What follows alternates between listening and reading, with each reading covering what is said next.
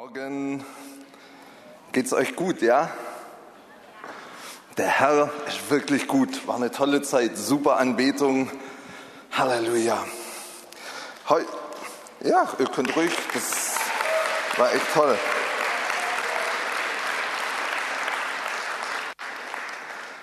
Wir machen ja weiter mit unserem Bibelprojekt Markus Evangelium. Lesen wir ja, seid ihr kräftig auch am Lesen. Ich hoffe, ihr macht alle mit. Ja, yeah, sehr gut. Ähm, das Thema heute ist, dass Jesus äh, unser Herz herausfordert. Jesus fordert unser Herz heraus. Und das ist wirklich spannend. Ähm, bevor wir tiefer einsteigen, möchte ich einfach mal so eine Definition abgeben, was die Bibel unter Herz versteht. Und ich habe da ein richtig schönes Bibellexikon zu Hause und da kann man gucken, gibt x Stellen, ich glaube im Alten Testament über 800 Stellen, ähm, ähm, was das Herz ist und welche Regungen und wie auch immer. Also zum einen ist das Herz ein Körperorgan. Das sehen wir im 2. Samuel 18, Vers 14, als der Absalom am Baum hing.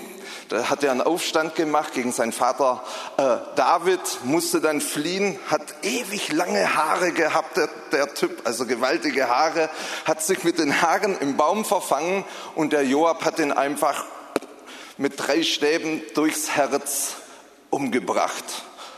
Aber, ja, genau, also auch das fleischliche Organ. Aber ähm, im übertragenen Sinne bedeutet das Herz auch die Mitte von etwas. Das lesen wir in Sprüche 23, Vers 34, dass ähm, das Herz, oh je, ja, genau, genau.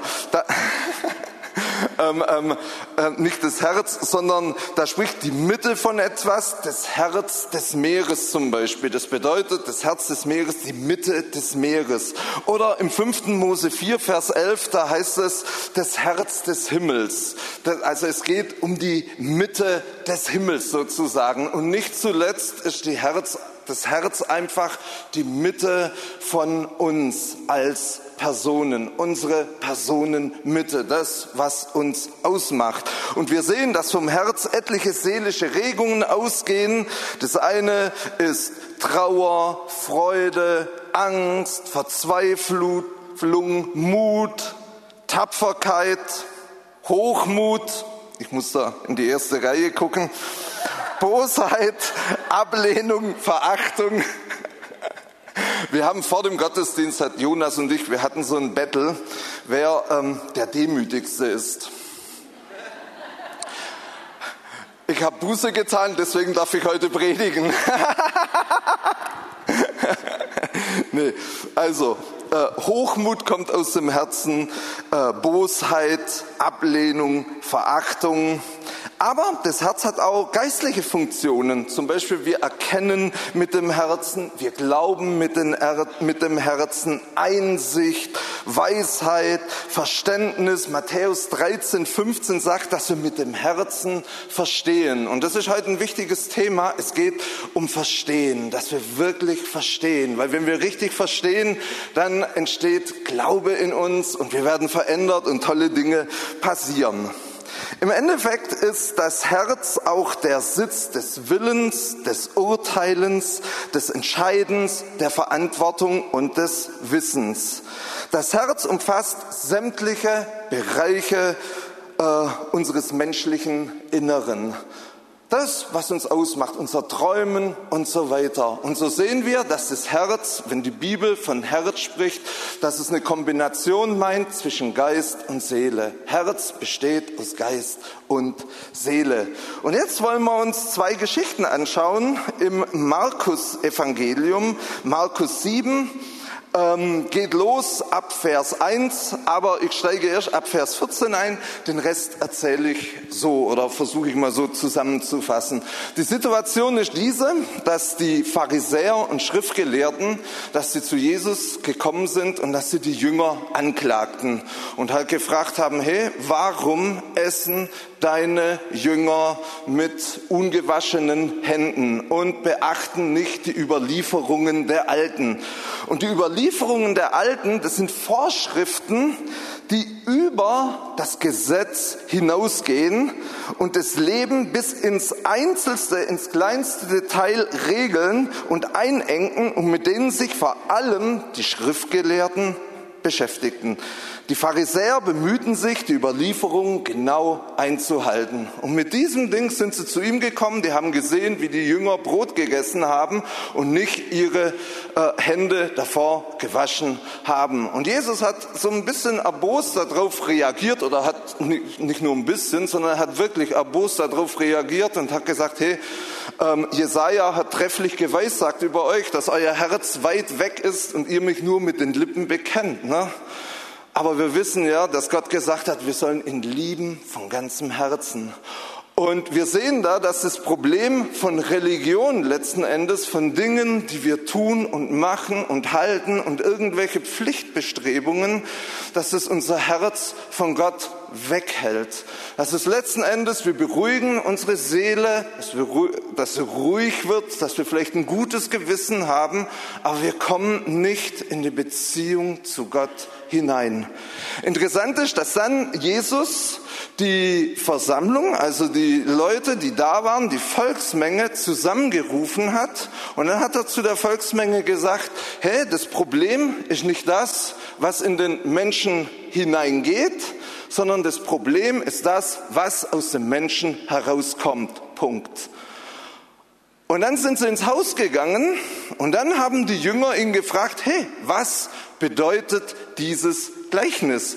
Und das hat Jesus nur zu den Jüngern gesagt. Und dann sagte er, und da kommen wir jetzt ähm, ähm, ab Vers 14. Und als er die Volksmenge, na, schon ein bisschen vorher, wieder herbeigerufen hatte, sprach er zu ihnen, hört mich alle und versteht. Ganz wichtig, es geht heute um Verstehen und wir werden gleich definieren, was es wirklich bedeutet. Da ist nichts, was von außerhalb des Menschen in ihn hineingeht, das ihn verunreinigen kann, sondern was aus dem Menschen hervorgeht, das ist es, was den Menschen verunreinigt. Und als er von der Volksmenge weg in ein Haus eintrat, befragten ihn seine Jünger über das Gleichnis. Und er spricht zu ihnen, seid auch ihr so unverständig? Begreift ihr nicht, dass alles, was von außen in den Körper, in den Menschen hineingeht, ihn nicht verunreinigen kann, denn es geht nicht in sein Herz hinein, sondern in den Bauch und es geht heraus in den Abort. Damit erklärte er alle Speisen für rein. Da, da fällt mir ja gerade spontan was ein. Gestern Morgen haben wir gefrühstückt. Und das sah ich bei uns auf dem Tisch. Also, ich kann mir nicht vorstellen, dass das der Herr möchte, dass das rein ist. Ein komisch grüner, also der hat richtig giftgrün ausgesehen, Saft. Und ich bin ganz erschrocken, sagt zu meiner Frau, was, was trinkst du denn da? Und dann sagt sie, das ist Spiro, Spirulina. Habt ihr das schon mal gehört? Spirulina. Und dann kommt meine Tochter und hat mir erklärt, was Spirulina ist. Das ist gegen den Wachstum von Krebszellen und was weiß ich was alles. Und das ist irgendein Algenzeugs. Also ihr Lieben, wenn Jesus heute leben würde, er würde alles reinmachen, keine Frage. Aber dieses Spirulina-Zeugs, keine Ahnung. Da habe ich wirklich so meine Zweifel. Also so wie das schon aussieht, gut, kleine, ja, genau, mit Sicherheit nicht. uh. Ja, und halt morgen stellt euch mal vor, ich will mir einen Kaffee machen ne? und dieses Spirulina-Zeug steht im Kühlschrank, wo eigentlich meine Milch steht. Also, oh, das war schwierig alles heute schon. genau, gut, weiter geht's jetzt wird die Sache äh, ernster. Er sagte aber, was aus dem Menschen herauskommt, das verunreinigt den Menschen. Denn von innen, aus, seinem Her aus dem Herzen des Menschen, kommen die bösen Gedanken hervor. Unzucht, Dieberei, Mord, Ehebruch, Habsucht, Bosheit, bis dahin steht es sogar alles in der Mehrzahl im griechischen Grundtext, also Bosheiten, Habsüchte und so weiter. Arglist, Ausschweifung, Neid, Lästerung, Hochmut, Torheit. Alle diese bösen Dinge kommen von innen heraus und verunreinigen den Menschen. Punkt. Und ich finde es schon interessant, dass er das nicht zu den Pharisäern gesagt hat, sondern dass er das so klar und auch nicht zu den Volksmengen, sondern zu seinen Jüngern gesagt hat. Und er hat mit anderen Worten hat er gesagt, und hat keine Lösung, keine Heilung, keine Hilfe für dieses Problem angegeben, aber er hat, im Endeffekt hat er gesagt, das Problem liegt in der Mitte eurer Person, in eurem Herzen. Das, was aus eurem Herz herauskommt, das verunreinigt euch. Und mich hätte wirklich interessiert, wie dieses Gespräch irgendwie weitergegangen ist. Ich kann mir vorstellen, dass die Jünger schon irgendwie erschüttert waren weil wir wissen, dass es keine Superheiligen waren. Wir wissen, dass da ein paar Jungs da waren, die wollten Feuer vom Himmel fallen lassen, die ganze Stadt in Schutt und Asche legen. Die waren neidisch aufeinander. Einer wollte größer sein wie der andere, wollte zu Rechten Gottes sitzen. Alle waren sie unwillig. Also es war schon ein, eine interessante Truppe, so wie wir. Und Jesus sagt, hey, das Problem ist die Mitte eurer Person. Und das Coole bei der ganzen Geschichte ist, dass Jesus genau dieses Problem am Kreuz gelöst hat. Und jetzt wollen wir mal angucken, Hesekiel 36 oder bevor wir so weit kommen, das ist genau das, was Jesus im Endeffekt gesagt hat, was wir, was wir letzte Woche auch von Katrin gehört hat. Wir in unserer humanistischen Gesellschaft, wir sagen, ja, dass wir gut sind und wenn wir noch viel, viel Bildung haben, dass das Gute einfach zum, zum Vorschein kommt. Aber die Wirklichkeit und die Wahrheit und das, was Gottes Wort sagt, ist was ganz anderes. Gottes Wort sagt, dass wir gefallen sind und dass wir wirklich ein Problem haben. Aber es gibt auch die gute Nachricht und die ist nämlich, dass Jesus dieses Problem wirklich beseitigt hat. Er hat uns herausgeführt aus dieser Knechtschaft von Sünde, von Trennung, von diesen Dingen. Und er ist es, der uns wirklich ein neues Herz gegeben hat. Und jetzt ist schon wichtig, dass wir das wirklich verstehen und dass wir das, dass wir das wissen. In, wenn wir, wenn wir das Jesaja, ähm, ähm, den Propheten Jesaja lesen, dann sehen wir so die ersten 40 Kapitel, ganz viele Gerichtsbotschaften. Wir sehen ganz viel, dass ähm, über ähm, das Exil, dass sie gefangen weggeführt werden. Und dann sehen wir ab Kapitel 40, wie das so eine Wendung nimmt in dem Ganzen.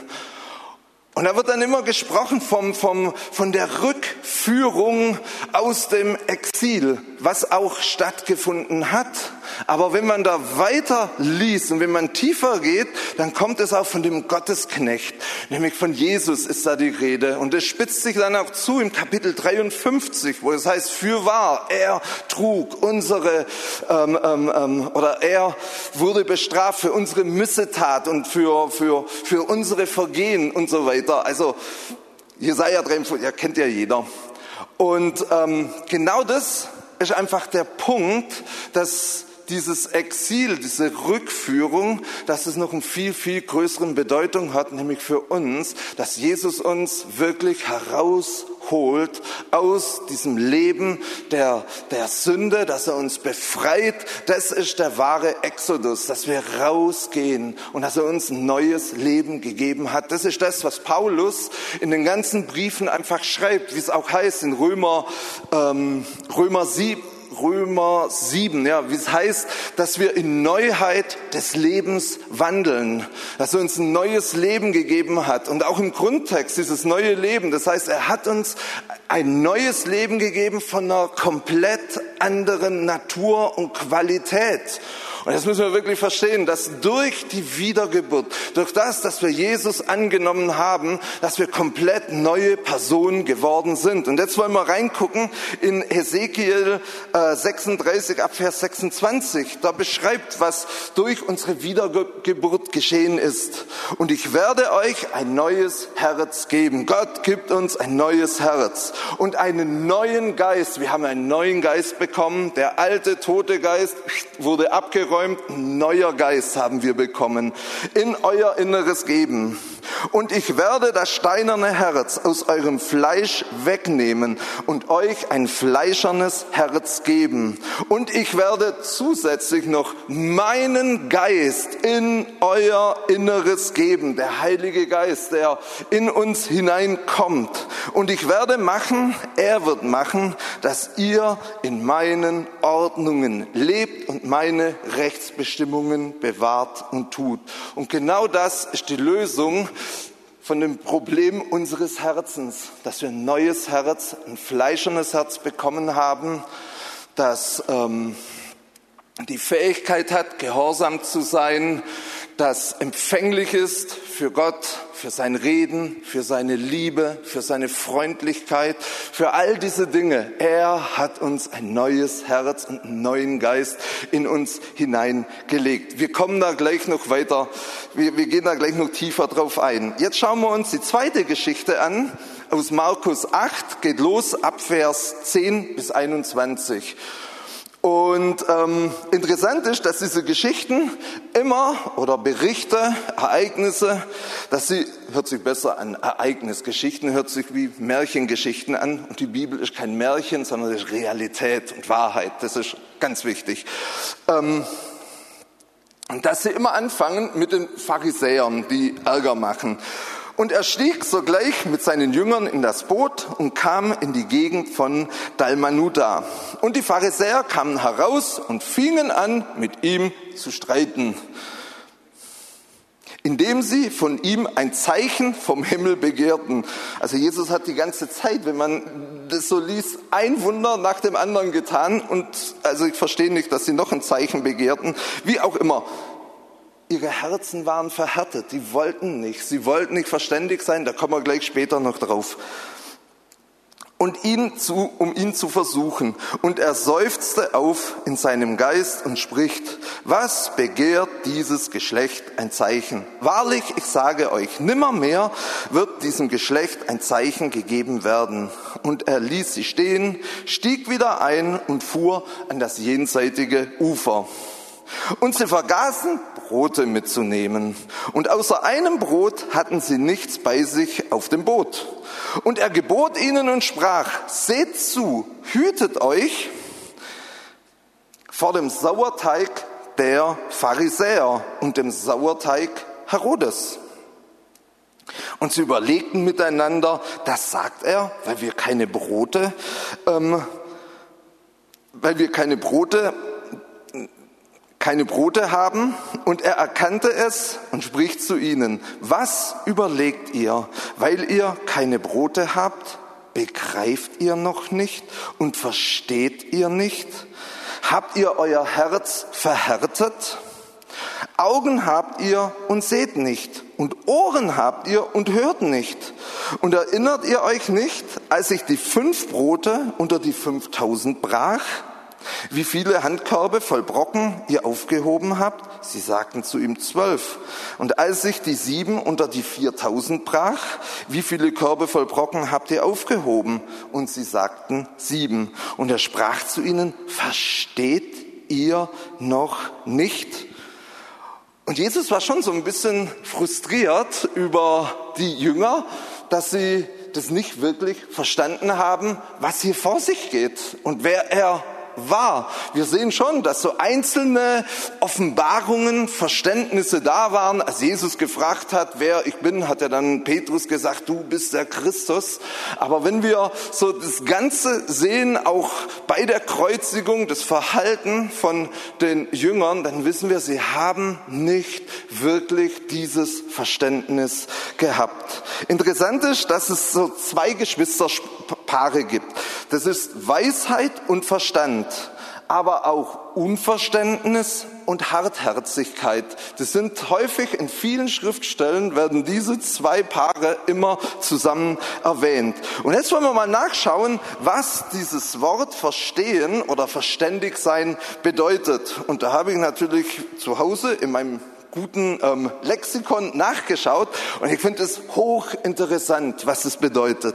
Im Unterschied zu Ginosko, das heißt auch Wissen, Erkenntnis besitzen, die durch Bedenken und Erwägen erworben ist, bezeichnet Synjemi, das ist das griechische Wort für verstehen, den Vorgang unmittelbaren Erkennens den Vorgang unmittelbaren Erkennens. Und das ist genau der Punkt, wo es dann immer heißt in der Bibel, und es fiel wie Schuppen von ihren Augen. Dann war auf einmal dieses Verständnis, dieses unmittelbare Erkennen da. Und ich kann mich ganz genau auch noch daran erinnern, als ich gläubig wurde. Bevor ich gläubig wurde, ich war ja ganz normal in der, in der Schule, da hat man ähm, Evolution und das Ganze ge, gelehrt bekommen und es war für mich, bevor ich gläubig war, ganz klar, Erde, Evolution, hat sich alles so irgendwie entwickelt.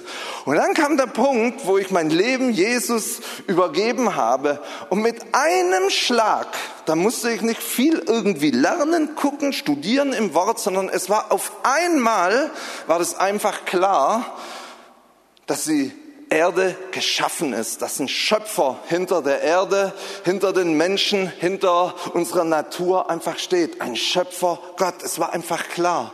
Und das meint es mit, mit Verstehen und verständig sein. Und das Coole bei der, bei der Sache ist, aufgrund dessen, wenn wir uns bekehren, bekommen wir ein fleischernes, ein weiches, ein verständiges Herz. Wir haben alle, die hier in diesem Raum sind und die Jesus in ihrem Herzen angenommen haben, haben ein verständiges Herz bekommen und wir verstehen mit dem Herzen. Ganz, ganz wichtig. Und was noch wichtig ist, dass dieses Wort Synjemi immer im Bezug zu geistlichen Dingen steht. Zu geistlichen, also immer gebraucht und bezieht sich ähm, auf ein Verstehen geistlicher Dinge. Das ist ein übernatürliches geistliches Verstehen.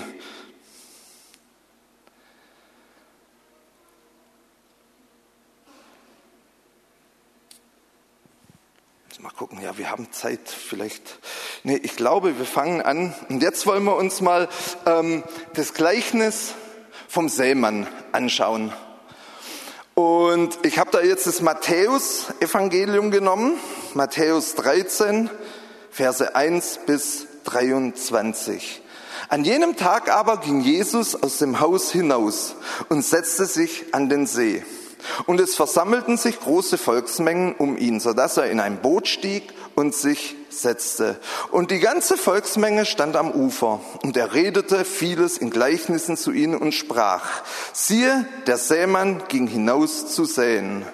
Und indem er säte, fiel einiges an den Weg, und die Vögel kamen und fraßen es auf. Anderes aber fiel auf das Steinige, wo es nicht viel Erde hatte. Und sogleich ging es auf, weil es nicht tiefe Erde hatte. Als aber die Sonne aufging, wurde es verbrannt und weil es keine Wurzel hatte, verdorrte es. Anderes aber fiel unter die Dornen, und die Dornen sprosten auf und erstickten es. Anderes aber fiel auf die gute Erde und gab Frucht, das eine hundert, das andere sechzig, das andere dreißigfach. Wer Ohren hat, der höre. Und die Jünger traten hinzu und sprachen zu ihm, warum redest du in Gleichnissen zu ihnen? Er aber antwortete und sprach zu ihnen, weil euch gegeben ist, die Geheimnisse des Reiches der Himmel zu wissen. Jenen aber ist es nicht gegeben. Denn wer hat, dem wird gegeben. Und wer überreichlich gewährt werden, ähm, wer äh, wird überreichlich gewährt werden. Wer aber nicht hat, von dem wird selbst, was er hat, genommen werden. Darum rede ich in Gleichnissen zu ihnen, weil sie sehend nicht sehen und hören nicht hören, noch verstehen.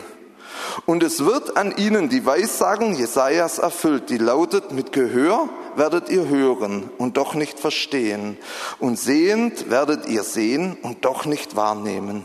Denn das Herz dieses Volkes ist dick geworden und mit den Ohren haben sie schwer gehört und ihre Augen haben sie geschlossen, damit sie nicht etwa mit den Augen sehen, mit den Ohren hören und mit dem Herzen verstehen und sich bekehren und ich sie heilig. Glücks äh, und ich sie heile. Glückselig aber eure Augen, dass sie sehen und eure Ohren, dass sie hören. Denn wahrlich ich sage euch, viele Propheten und Gerechte haben begehrt zu sehen, was ihr anschaut und haben es nicht gesehen und zu hören, was ihr hört und haben es nicht gehört. Die Situation ist diese, dass Jesus das Gleichnis gesagt hat und nachher hat er das seinen Jüngern privat erklärt, wie das Ganze funktioniert. Und jetzt wollen wir mal die Auslegung anhören. Hört ihr nun das Gleichnis vom Sämann. So oft jemand das Wort vom Reich hört und nicht versteht. Und da ist jetzt nicht gemeint, dass man irgendwie mal ein Wort aus Gottes Wort nicht versteht, sondern die griechische Grammatikalik sagt, wenn man beständig nicht versteht. Das hat auch einen Charakter mit sich, dass man unverständig ist, dass man nicht will, da fällt mir, da ist mir eine Geschichte dazu eingefallen, als ich in der Schule war. Ich komme ja aus Süddeutschland, das hört man vielleicht so ein bisschen. Wir hatten Religionsunterricht, immer kräftig Religionsunterricht. Zwei Stunden die Woche, also zweimal eine Stunde die Woche. Und im Religionsunterricht mussten wir permanent die Bibel lesen. Und ich war nicht gläubig. Ich habe mich erst im Alter von 20 Jahren äh, für Jesus entschieden, habe mich bekehrt, neues Leben bekommen beste Entscheidung meines Lebens. Und zu dieser Zeit, wie gesagt, war ich nicht gläubig. Und wir haben gelesen und gelesen und es war so ätzend für mich und nicht nur für mich, sondern für die ganze Klasse. Das, das war oh, echt gruselig. Und dann haben wir über Abraham und das alles gelesen. Und da war auch so, so, so, so eine, ein Unverständnis, aber auch so eine Haltung, dass man einfach unverständlich sein will, weil es einem einfach keinen Spaß gemacht hat. Und genau das ist damit gemeint. Wenn man permanent hört und es einfach nicht versteht oder verstehen will. Es geht nicht darum, dass man mal einzelne Dinge irgendwie nicht versteht. Ihr Lieben, die Bibel ist so dick und es gibt so viele Stellen, wenn ich die lese, dann verstehe ich die, verstehe ich die nicht. Und ich glaube, das geht jedem so. Es geht selbst Katrin so, dass sie auch nicht alles weiß und versteht. Aber das meint hier ähm, das nichts, sondern das ist ein beständiges Nicht-Verstehen wollen. Okay? Und das sind die, ähm, die das Wort ähm, ja, hört und nicht versteht, kommt der Böse und reißt es weg, was in sein Herz gesät war. Und dieser ist es, bei dem an dem Weg gesät ist.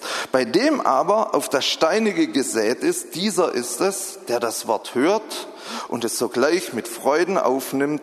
Er hat aber keine Wurzel in sich, sondern ist nur ein Mensch des Augenblicks.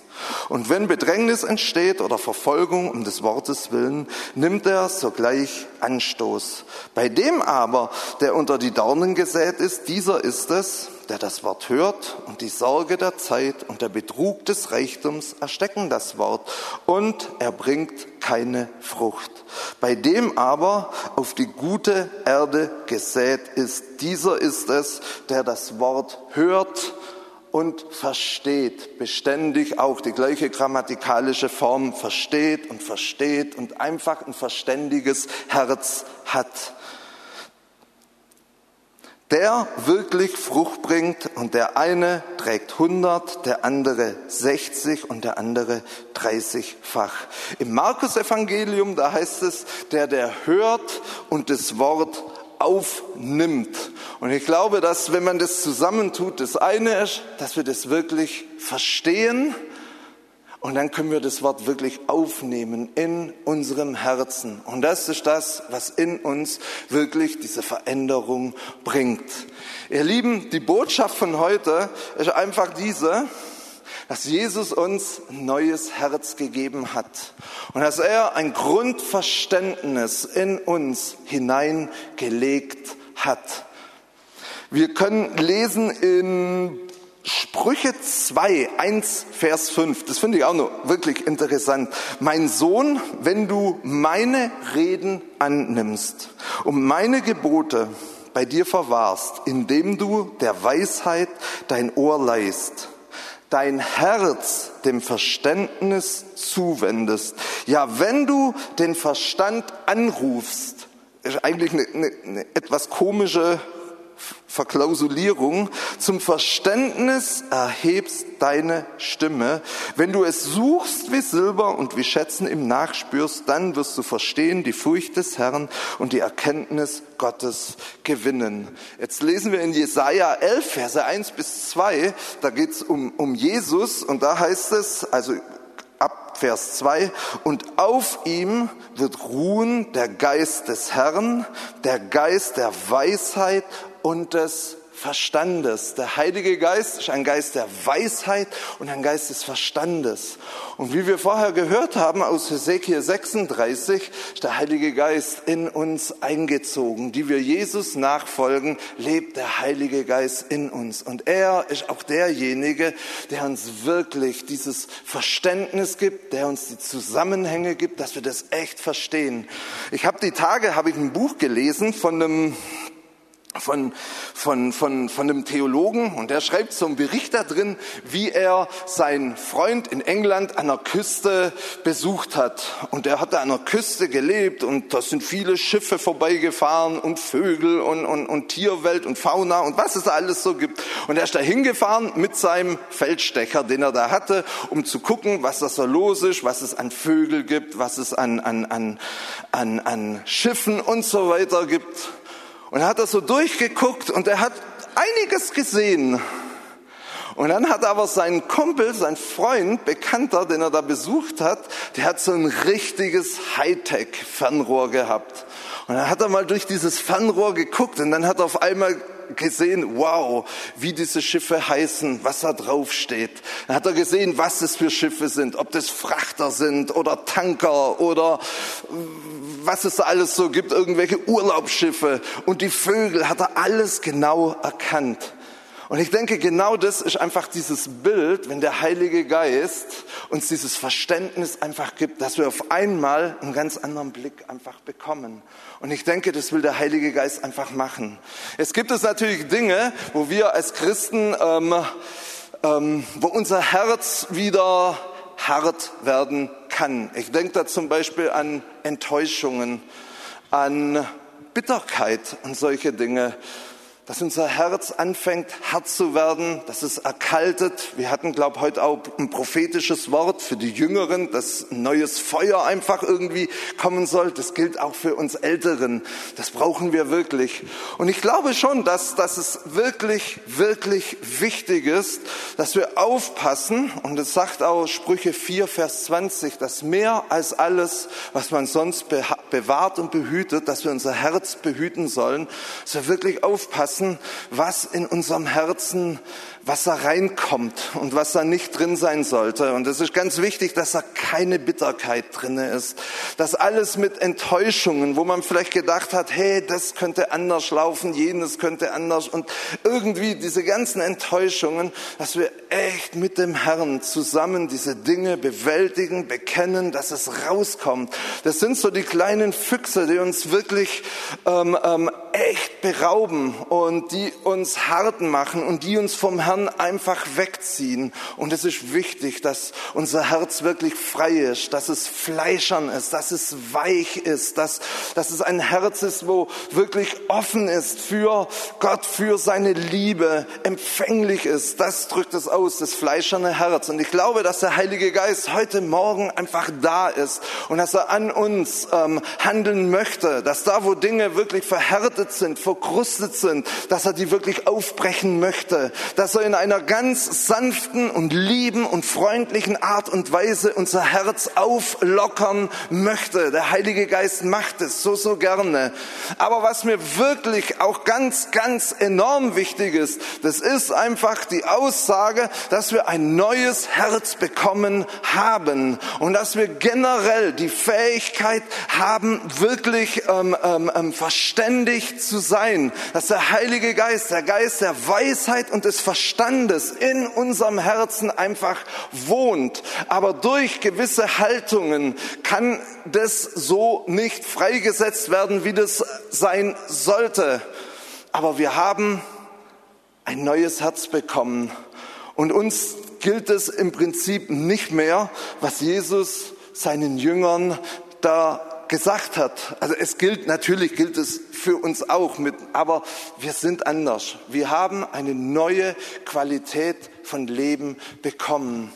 Wir können dafür sorgen, oder der Herr sorgt dafür, dass wir anders leben, dass ein Unterschied einfach da ist. Und das habe ich in meinem Leben, habe ich das erlebt. Bevor ich gläubig wurde, das war normal, was hier Jesus zu seinen Jüngern gesagt hat, mit den ganzen Bosheiten und Dingen, die aus mir rausgekommen sind. Ich musste mich dann nicht mal anstrengen. Das war einfach dieses Leben ohne Gott, voller Sünde, voller Chaos, voller Unmoral und alles, was dazugehört hat und, und Rebellion und Hass und Bosheiten. Aber dann kam der Punkt, wo ich mein Leben Jesus gegeben habe und es war anders und ich bin anders geworden in der Mitte meiner Person. Und jede Person, die hier ist und die Jesus kennt, die ist definitiv in der Mitte ihrer Person verwandelt worden. Wir haben ein neues Leben bekommen. Und wenn du jetzt hier bist oder am Stream bist und du, du, du, du stellst fest, hey, was der Typ da am Fernseher oder hier eben sagt, das trifft auf mich zu. Ich bin genau so, beschreibt er mich, wie ich bin. Dann hast du heute die Möglichkeit, dein Leben Jesus zu geben. Und Jesus wird alles neu machen. Er wird es neu machen. Er wird dir ein neues Leben geben. Und es wird was Gewaltiges daraus, ihr Lieben. Die beste Entscheidung in meinem Leben war die, dass ich Jesus in mein Herz aufgenommen habe. Das ist jetzt 33 Jahre her, 33 Jahre und ich habe noch keinen Tag bereut und es wird immer besser und besser und besser. Es lohnt sich, Jesus nachzufolgen. Er hat meine Strafe, er hat mein ganzes Versagen am Kreuz getragen und er hat mir ein neues Leben gegeben. Und das ist wunderbar, ein neues Leben. Ich bin wiedergeboren. Und das ist wunderbar. Und so ende ich jetzt ähm, die Botschaft. Und ich glaube, ich, ich bete eine Runde und dann kommt Jonas. Er kann uns gut ins Gebet führen. Sowas kann Jonas. Das soll er mal machen. Hast du gut aufgepasst? Sehr gut. Bist du demütig? Demütiger als du. Okay, Halleluja. Herr, wir danken dir, dass du einfach gut bist. Du bist ein guter Gott. Wir danken dir für neues Leben, Herr. Herr, und ich bete jetzt, lieber Heiliger Geist, dass du kommst und dass du uns einfach die Dinge offenbarst, die uns von dir so trennen, diese Enttäuschungen, Bitterkeiten, irgendwelche ähm, Hindernisse, die einfach da sind. Heiliger Geist, du bist da, du wirkst in uns danken dir. Du bist ein guter Gott. Du liebst uns und du hast tolle Dinge mit uns vor. Im Namen Jesus. Amen. Wir wollen uns nicht nur dabei belassen, dass Volker und andere von uns hier neu geworden sind, sondern wenn du dein Herz in Jesus Hände geben möchtest, wenn du ein neues Herz bekommen möchtest, wenn du eben ein Kind Gottes sein möchtest, wollen wir diesen Augenblick jetzt benutzen und äh, dass du diese Chance gerade jetzt nutzt, und ich will einfach mal in die Runde fragen. Ja, bei der Größe von äh, ja, Leuten, die wir hier sind, gibt es immer wieder Leute, die, ja, die Jesus noch nicht kennen. Und ich will dich einfach fragen, willst du dein Leben Jesus anvertrauen? Willst du ein neuer Mensch werden? Und wenn du sagst, du möchtest ein Kind Gottes werden und ja, diese Entscheidung nicht getroffen hast, dann heb doch einfach gerade deine Hand. Mit Jesus gehen heißt nämlich auch, dass wir ihm nachfolgen und dass wir ihn bekennen vor den Menschen. Und deswegen freuen wir uns, euch zu sehen. Wir freuen uns, euch zu sehen, weil es eine Entscheidung ist, die ihr trefft und die nicht in einem Kämmerlein getroffen wird, sondern die eben im Alltag weitergeht. Und Jesus, wenn er sagt, er sagt, wenn ihr euch zu ihm bekennt, wird er sich zu euch vor dem himmlischen Vater bekennen. Und mit euch, die euch gerade gemeldet haben, und vielleicht die anderen, die jetzt gerade sich noch nicht gemeldet haben, du sagst, ich will das auch. steht ihr doch gerade einfach auf. Wir wollen einfach, wir wollen wirklich Jesus einfach unser Leben geben. Ich bitte dich, dass die Gemeinde, ganze Gemeinde, dass sie einfach auch das mit, mitsagt. Ja. Jesus, ich glaube dir, dass du Gott bist. Lass uns das wiederholen. Jesus, ich glaube dir, dass du Gott bist. Ich glaube dir, dass du auf dieser Erde gelebt hast. Ich glaube dir, dass du auf dieser Erde gelebt hast. Dass du ohne Schuld und Sünde warst. Dass du ohne Schuld und Sünde warst. Und dass du alle meine Schuld und alle meine Sünde auf dich genommen hast. Dass du alle meine Schuld und alle meine Sünde auf dich genommen hast. Und Jesus, ich glaube dir, dass du gestorben bist. Jesus, ich glaube dir, gestorben bist. Und meine Schuld damit begraben hast. Meine Schuld und dass du auferstanden bist zu den Lebenden. Du auferstanden bist zu den Lebenden. Und den Tod besiegt hast. Und meinen Tod besiegt hast. Und ich glaube dir von Herzen, dass du mir ewiges Leben gegeben hast in diesem Augenblick.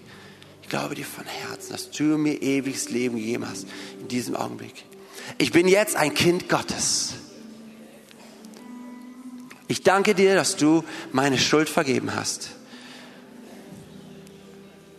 Und dass du mich reinwäschst. Und gerade jetzt fülle du mich mit deinem Heiligen Geist. Damit ich dir nachfolgen kann, Jesus. Mein ganzes Leben. Amen. Wow. Wir heißen euch ganz herzlich willkommen in der Familie Gottes.